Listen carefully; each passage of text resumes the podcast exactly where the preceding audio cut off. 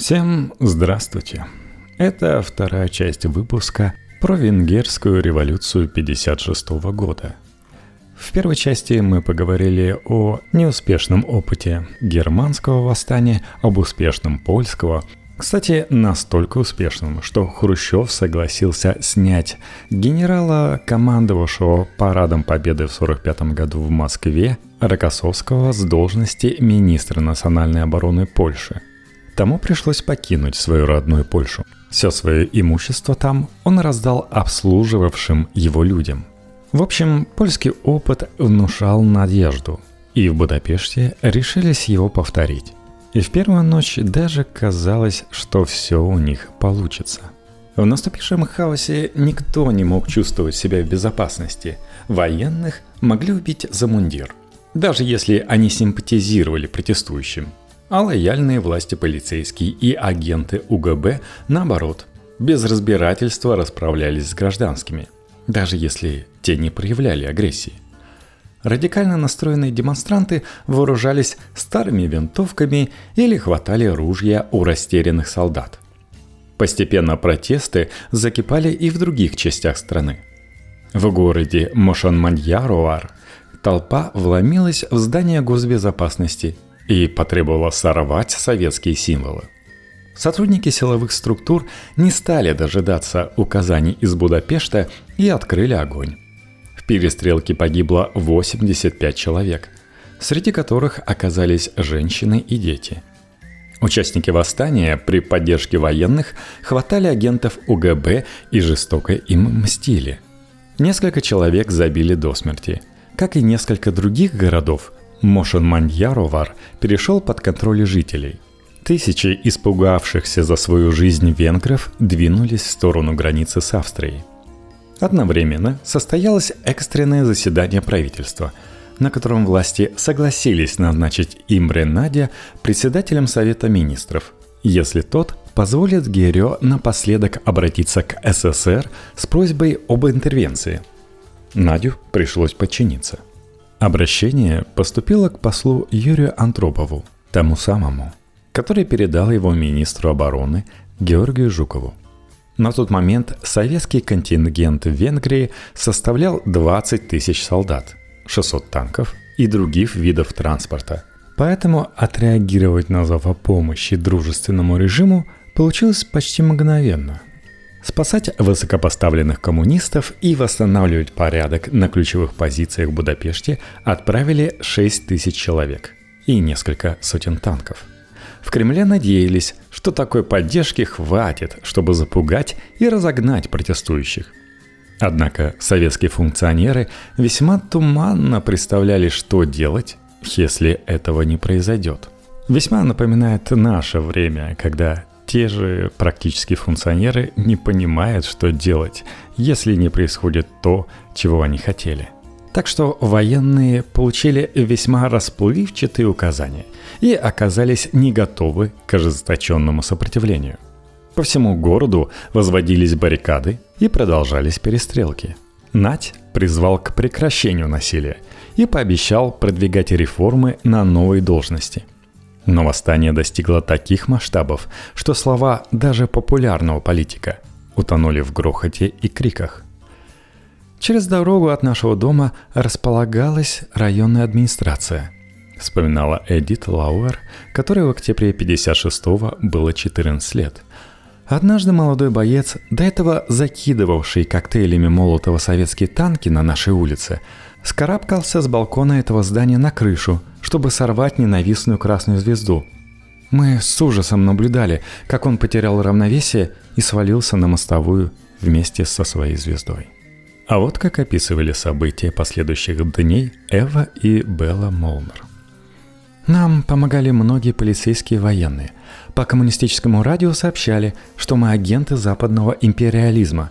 Но мы чувствовали, что то, что с нами происходило, и то, как мы жили, сильно отличались от того, что писали в газетах, и от того, что говорили наши лидеры. Наше будущее казалось светлым. Обычные люди начали сочувствовать повстанцам и укрывали их всей толпой, чтобы до них не добрались русские.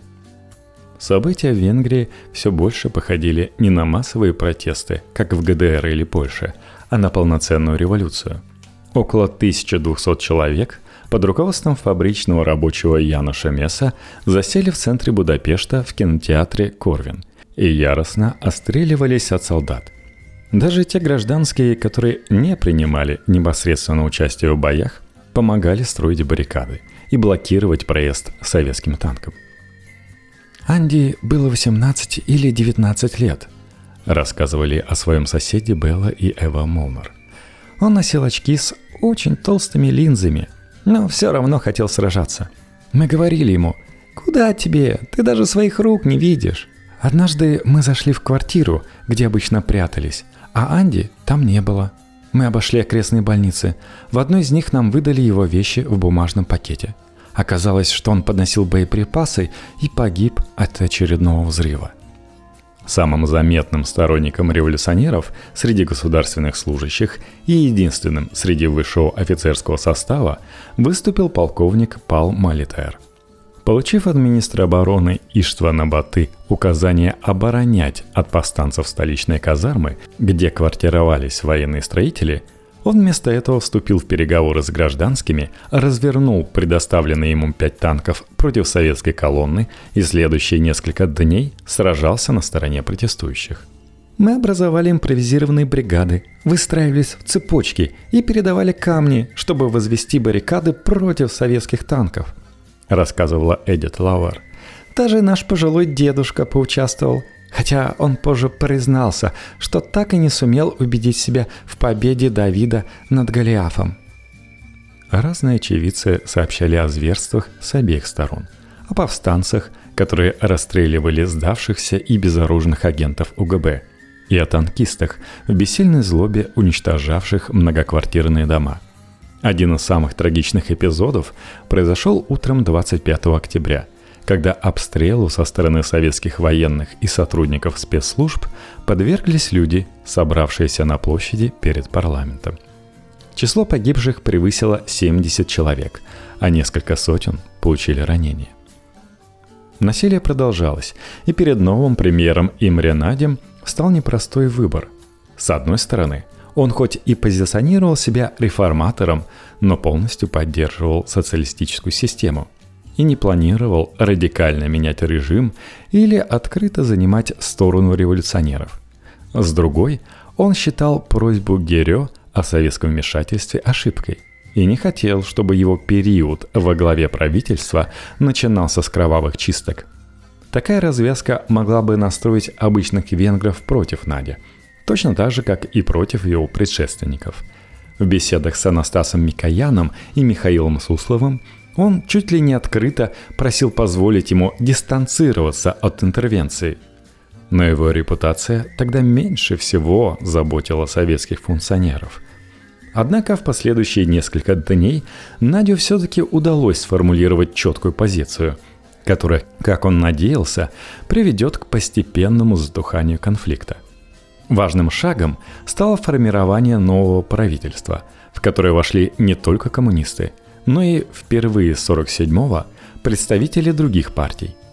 На должность министра обороны назначили открыто выступившего на стороне революционеров Пала Малетера.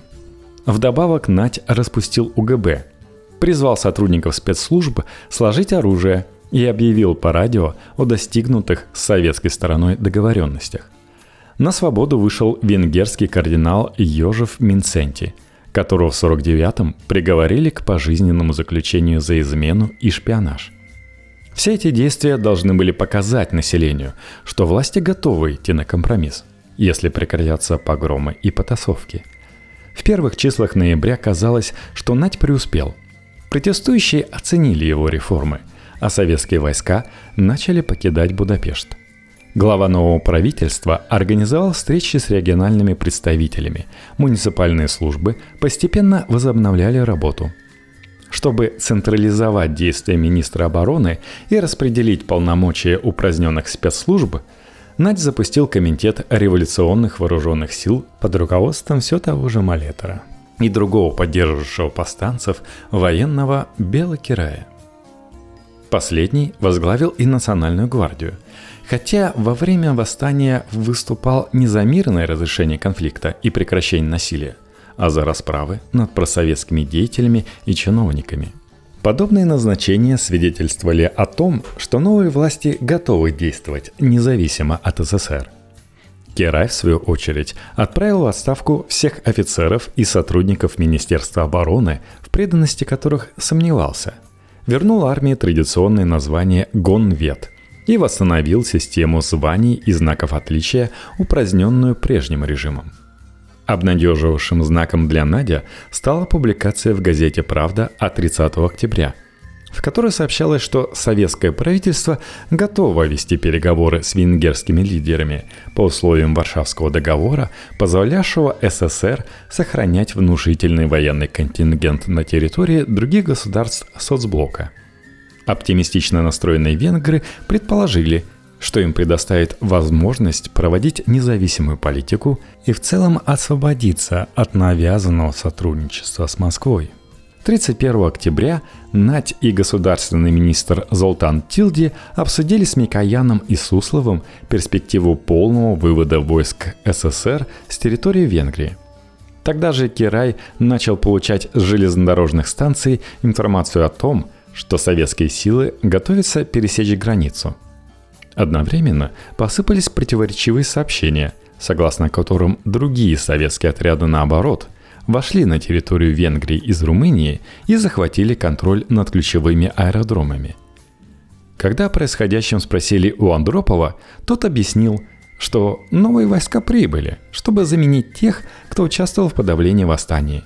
И никакой повторной интервенции речи не идет. На самом деле, советское правительство уже тогда отказалось от сотрудничества с Надем и решило провести военную операцию по смещению мятежных венгерских властей. Идею поддержали представители ГДР, Чехословакии, Болгарии, Югославии, Китая и даже Польши, на которые во многом ориентировались венгры. Общая позиция коммунистической элиты в других странах сводилась к тому, что избежать смены идеологии в Будапеште можно лишь путем переворота – Советские лидеры опасались превращения Венгрии в марионетку западных империалистов. Тем более, что 27 октября государственный секретарь США Джон Фостер Даллес объявил о готовности оказать экономическую поддержку странам Восточной Европы в борьбе за освобождение от советского влияния. Сообщения о студенческих демонстрациях в оккупированной СССР Румынии вынудили местные власти перекрыть границу с Венгрией. В Кремле все сильнее беспокоились, что сепаратистские настроения распространятся в Чехословакии и ГДР.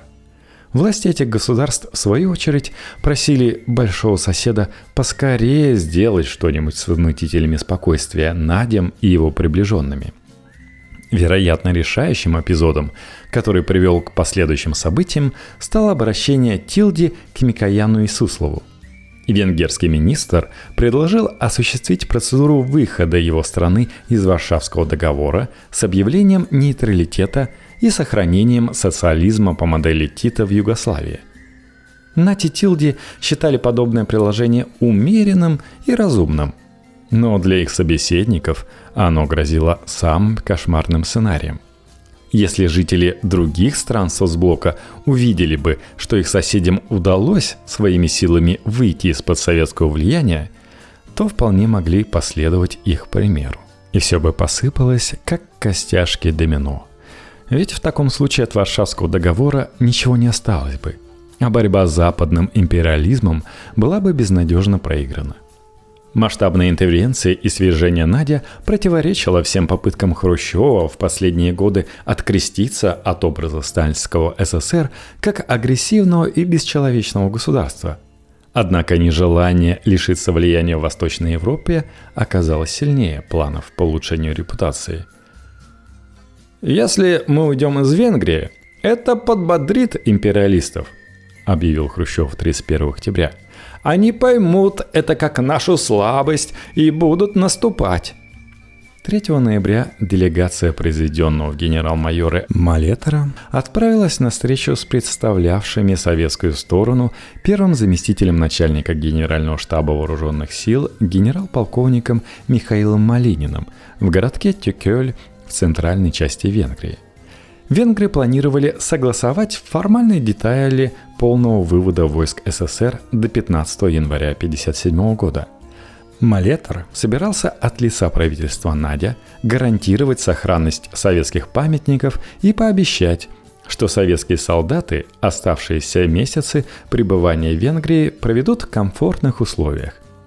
Вместо этого агенты КГБ арестовали министра обороны и отправили в Москву сразу, как только он явился на встречу. На вопросы Надя о советском контингенте, собравшемся на границах с Румынией и Чехословакией, Андропов по-прежнему отвечал уклончиво. Все это якобы были этапы необходимой перегруппировки для обещанного вывода войск. В действительности, к 4 ноября Кремле подготовили план устранения Надя, подавления недовольства со стороны гражданских и установления марионеточного правительства. В конце октября и начале ноября обычные венгры с трудом верили, что их спонтанный протест увенчался успехом против советской тирании. Происходившее напоминало сказку, в которой заведомо более слабый герой превзошел наделенного властью и могуществом злодея – это не была организованная революция, как во Франции или России, объясняла Эва Молнер. Наверное, мы боялись брать на себя ответственность за организацию радио, транспорта, безопасности продуктовых поставок, военных структур. И ранним утром 4 ноября русские наконец решили, что с них хватит. В Генштабе Вооруженных сил СССР новую операцию окрестили «Вихрь».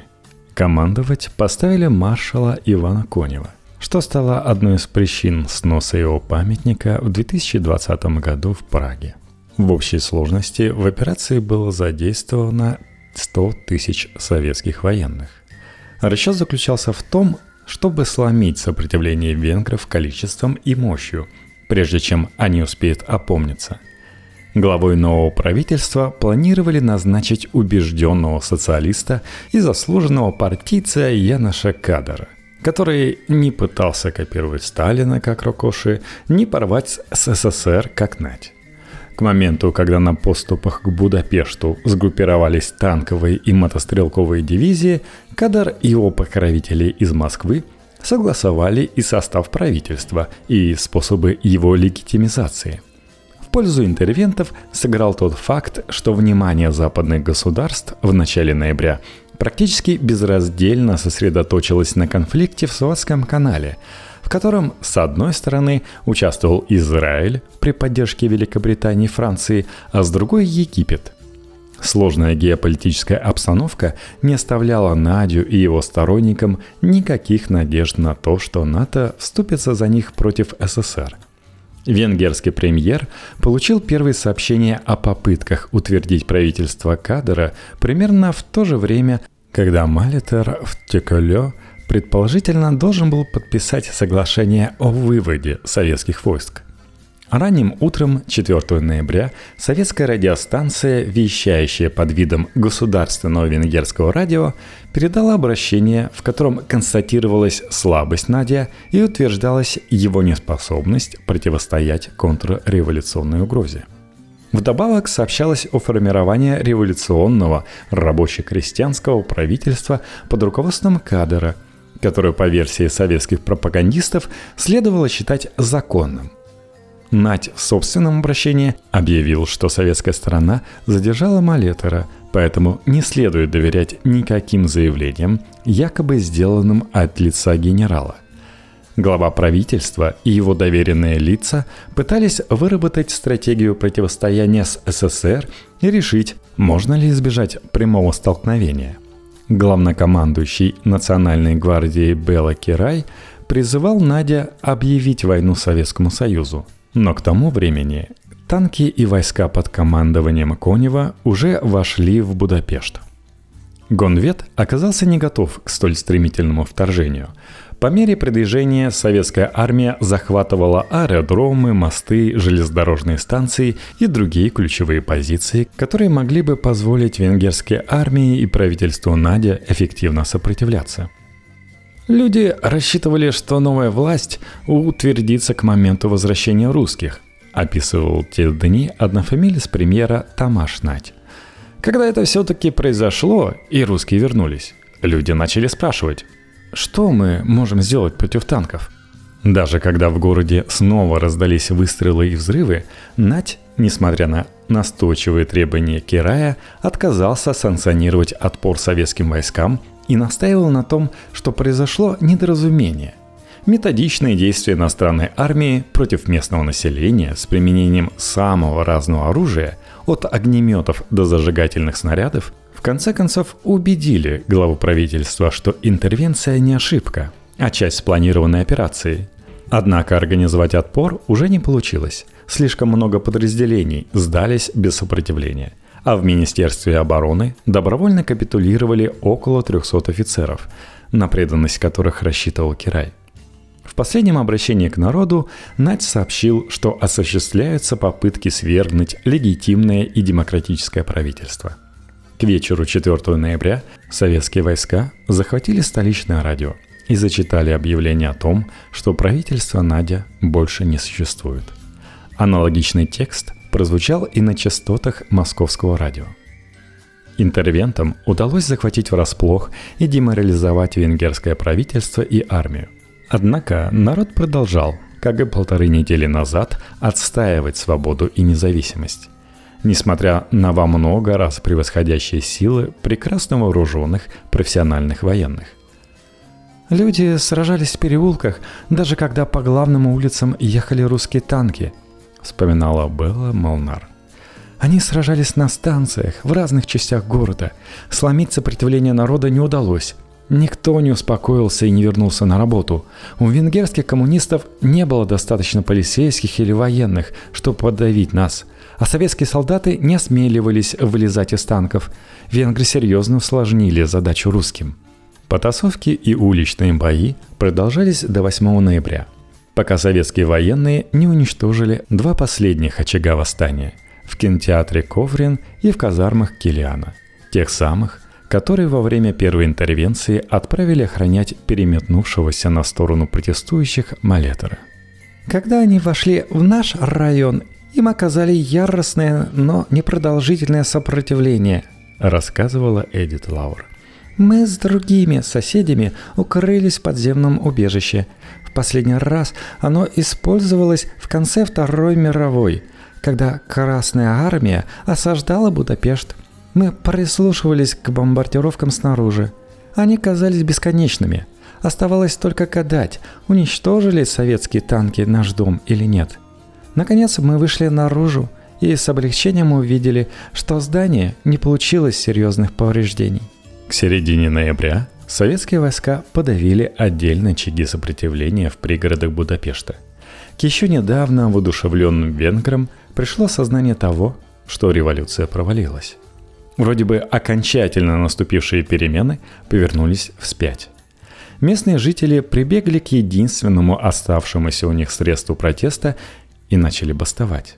Но усталость, повседневные потребности и грозившее за непослушание наказание постепенно вынуждали все больше венгров смириться с неизбежным и вернуться к прежнему безрадостному существованию. Аресты начались почти сразу – Новое правительство сразу же установило жесткий контроль, описывала ситуацию Эдит Лаур. Многие семьи, включая нашу, начали обсуждать пугающую перспективу побега на Запад. Каждый вечер мы вели нескончаемые тяжелые разговоры. Родственники спешно прощались друг с другом. Власти установили строгий комендантский час – Любого, кто появлялся на улицах после 8 часов вечера, могли задержать или застрелить.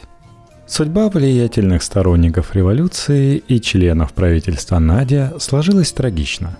Их либо арестовали и казнили, либо вынудили скрываться и бежать. Недолговечного премьера арестовали в конце ноября, когда он покинул свое укрытие в посольстве Югославии – по настоянию кадра, который не хотел оставлять в живых опасного конкурента, Надя приговорили к смерти и летом 58-го повесили за реставрацию капитализма вместе с министром обороны Палом Малетером и журналистом Миклашем Гемишем. Вынести смертный приговор Бели Кераю удалось лишь заочно.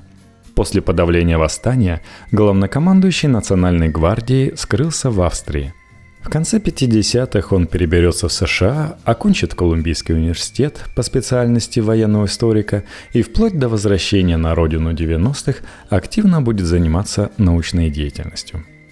Освобожденному Надим кардиналу Йожефу Минценти пришлось почти 15 лет прятаться в американском посольстве в Будапеште, прежде чем у него получилось покинуть страну и поселиться в Вене – Общее количество жертв революции среди повстанцев оценивается в 2652 человека. Еще 348 мирных жителей погибли, хотя и не принимали участие в сопротивлении. После подавления протестов новые власти приговорили к смерти 350 человек. Несколько тысяч предателей коммунизма отправились в трудовые лагеря, а около 13 тысяч приговорили к разным тюремным срокам – Потрясенные жестокостью коммунистов интеллектуалы критиковали не только Советский Союз, но и США, которые, несмотря на пропаганду по радио и заверения в поддержке, в решающий момент так и не пришли на помощь венграм. 23 октября 1956 года навсегда войдет в историю как день борьбы за свободу людей и народов, сказал в первую годовщину революции американский сенатор и будущий президент Джон Кеннеди – это был день отваги, сознательности славы.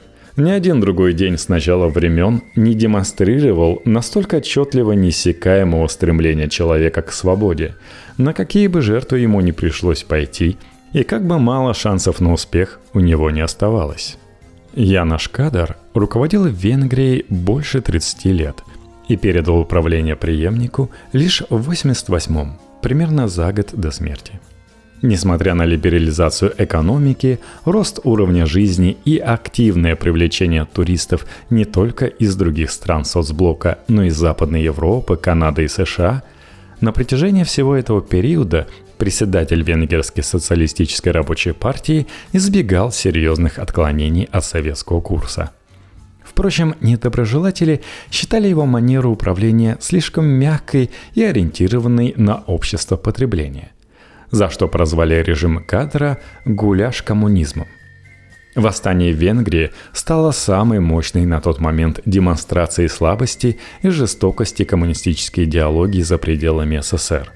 Слабости, потому что за несколько лет пропагандистам, властям и сотрудникам силовых ведомств так и не удалось убедить население, что ради победы над империализмом необходимо мириться с постоянным дефицитом, забыть о традициях и смотреть на мир, как требовали из Москвы. Жестокости по той же самой причине. Единственным инструментом убеждения коммунистов во второй половине 50-х по-прежнему оставалось насилие. Переговорам и уступкам они предпочитали репрессии, манипуляции и ограничения.